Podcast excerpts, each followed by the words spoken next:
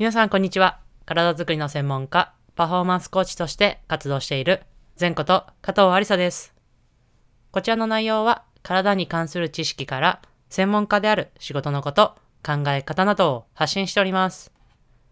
本日はバスケットボールのシュートと背中の関係性というテーマでお話をしていきたいと思います。本題に入る前に一つお知らせをさせてください。現在私が主催しているバスケットボールとトレーニングを掛け合わせたオンラインコース、バスケットボールオンライントレーニング、略して BOT というものがあります。この新規募集を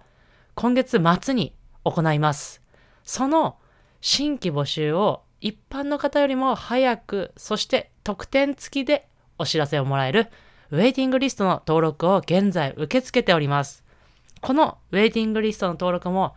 来週の水曜日で、えー締め切りとさせていただきたいと思っておりますので、この特典付きでお知らせを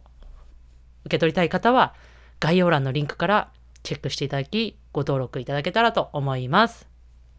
そしてもう一つ、バスケットボールオンライントレーニング、略して BOT の中にもある体を安全に、そして効率的に動かす動きのスキルを特化して学べるムーブメントトレーニング全道場のウェイティングリストの登録も合わせて受け付けております。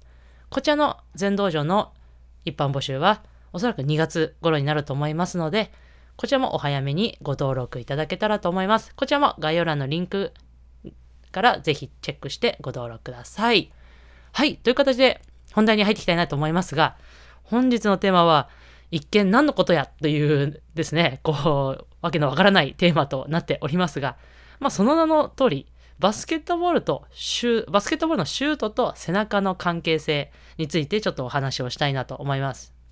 実はですね、これ先日、ちょっと SNS の方で、現在千葉ジェッツっていう B リーグのバスケットボールのチームでストレングスコンディショニングコーチをされている多田さんという方がいらっしゃるんですがその方がちょっとこうツイあのいわゆるツイッターでこうツイートされてたのが、まあ、広背筋がついてきたというのと3の確率がなんか不思議とこうプラスでこう相関が出てると。で要は三頭筋とか肩ではなく広背筋がつくと3の確率がプラスの相関が出てるんではないかと。でこれもあのー例えばその選手こう1人とか2人ではなくコーチも含めていろんなこう数人の方がそういうふうに言っているというふうにお話をされていました。でこれはですね実は私自身もこう現場であの強く感じている内容でですね。こう選手からもこう背中をトレーニングした日だったりとかその次の日とかですねがなんかシュートが安定すると。もちろんどうしても疲労でこう一時的に逆にこう確率だったりとかこう動きが悪いっていう方もいるんですが基本的にはこう背中がしっかりといわゆる使えて打てるとシュートが安定するっていう声を聞くことがあります。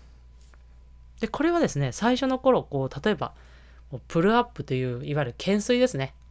の動きができない選手が多かったんですがそのいう選手がですね最初はどうしてもやっぱできないのでこう疲労の方がこう勝ってしまってこうシュートがこう疲れて全然入りませんみたいないう声も聞こえてきたんですがだんだんだんだんこう積み重ねていくうちに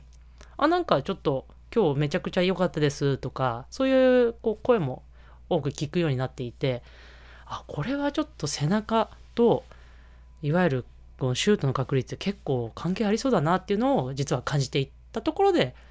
こう千葉ジェッツの多田さんが同じようなことをつぶやかれていたのでああやっぱそうなんだなっていうのを感じたので今回ちょっとシェアをさせていただいた次第でございます。まあおそらくですね私のこの、まあ、研究でおそらくこのデータがあるというわけではないのでこう私の考察でしかないんですが、まあ、背中をしっかりと広背筋を、えーパいわゆるパッキングということができるようになることによって、まあ、そのいわゆるシュートを打つための土台肩甲骨周りというのはシュートを打つためでこの肩甲骨が抜けてしまっていると例えばシュートの腕のこの位置こう伸ばす肘の位置がこうずれてしまったりとかしてしまうので、まあ、その土台が安定することによって同じポジションで肘の曲げ伸ばしだったりスナップができるんではないかなというふうに、えー考えています。もちろん他の要因もあるとは思いますが、まあ、そういうところもあるんじゃないかなと思っております。